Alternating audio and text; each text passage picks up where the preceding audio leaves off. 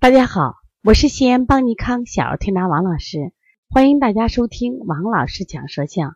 今天我想分享的是舌后毒胎代表什么？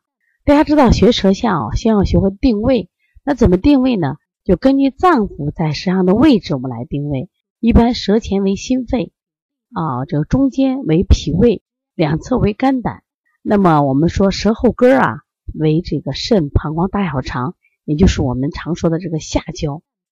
那么，如果是这个舌头啊，独独在舌后区有块苔，我们首先就要考虑，哎呦，这个孩子的啊肾功能是不是有点弱啊？啊，到底是肾阴不足还是肾阳不足？我们要看看。那么这个孩子的舌象很明显的在舌后区有厚厚的一块白苔，也就是说，他其实在舌尖部分是正常的。薄薄的白苔一个正常的，但是到舌后区的时候呢，舌后区的苔就特别厚，而且呢虽然很厚呢，这个苔呢还是白色。这第一个，第二个问题呢，它在舌后区呢出现了裂纹，说明这个苔已经燥了。你看白厚燥，这是明显的有就是缺水的象。那这个时候呢，我们首先考虑到这个孩子肾阴不足，肾阳也不足。那么这个孩子本身有什么问题呢？它刚好就是便秘，大家知道，便秘不要只考虑肺与大肠腔表里啊，增加肺的速降，增加大肠的蠕动，一动不动就清胃平肝清大肠。那实际上大家知道，肾本身也具有什么功能？肾主大小二便的功能。肾阴不足、肾阳不足都会引起便秘。你看肾阴不足的话，它会引起这种羊屎蛋；那肾阳不足，因为寒秘，它也会引起羊屎蛋呀。所以说，这个孩子的便秘，我们从什么入手？从肾入手。为什么？从舌苔就看出来呀。所以说，既要滋滋肾阴，也要滋什么呀？肾阳。所以补肾阳、补肾阴、揉二马都是可以用的。那同时呢，那我们也可以搓肾腧到八髎，而且可以啊空心拳敲打这个七节骨。我发现现在好多这个便秘这个孩子啊，他不好调。我说你要激发他的变异神经的，他的变异神经就处在什么呀？就是。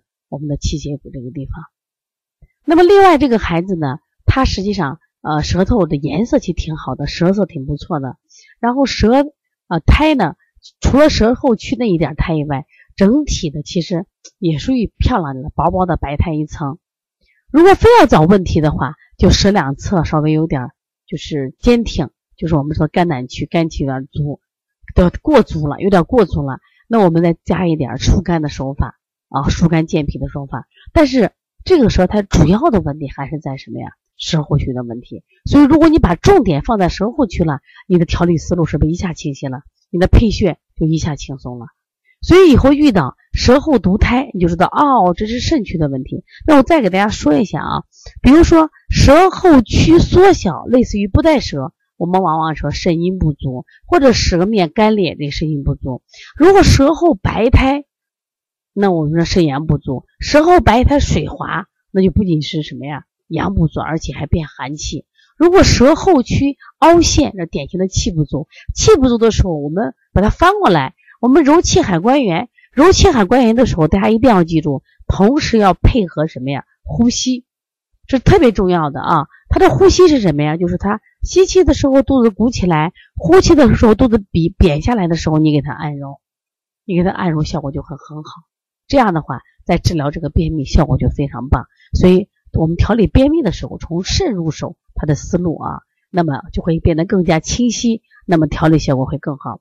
如果大家感兴趣的话啊，或者说你可以加我们的微信咨询呃我们的有关相关的课程，幺七七九幺四零三三零七幺八幺九二八幺五幺九七。另外呢，我们嗯最近也出版了小孩多动症、抽动症的四合一疗法，大家如果想买的话，跟他们联系。如果你本身还有一些问题的话，可以和我联系啊，幺三五七幺九幺六四八九。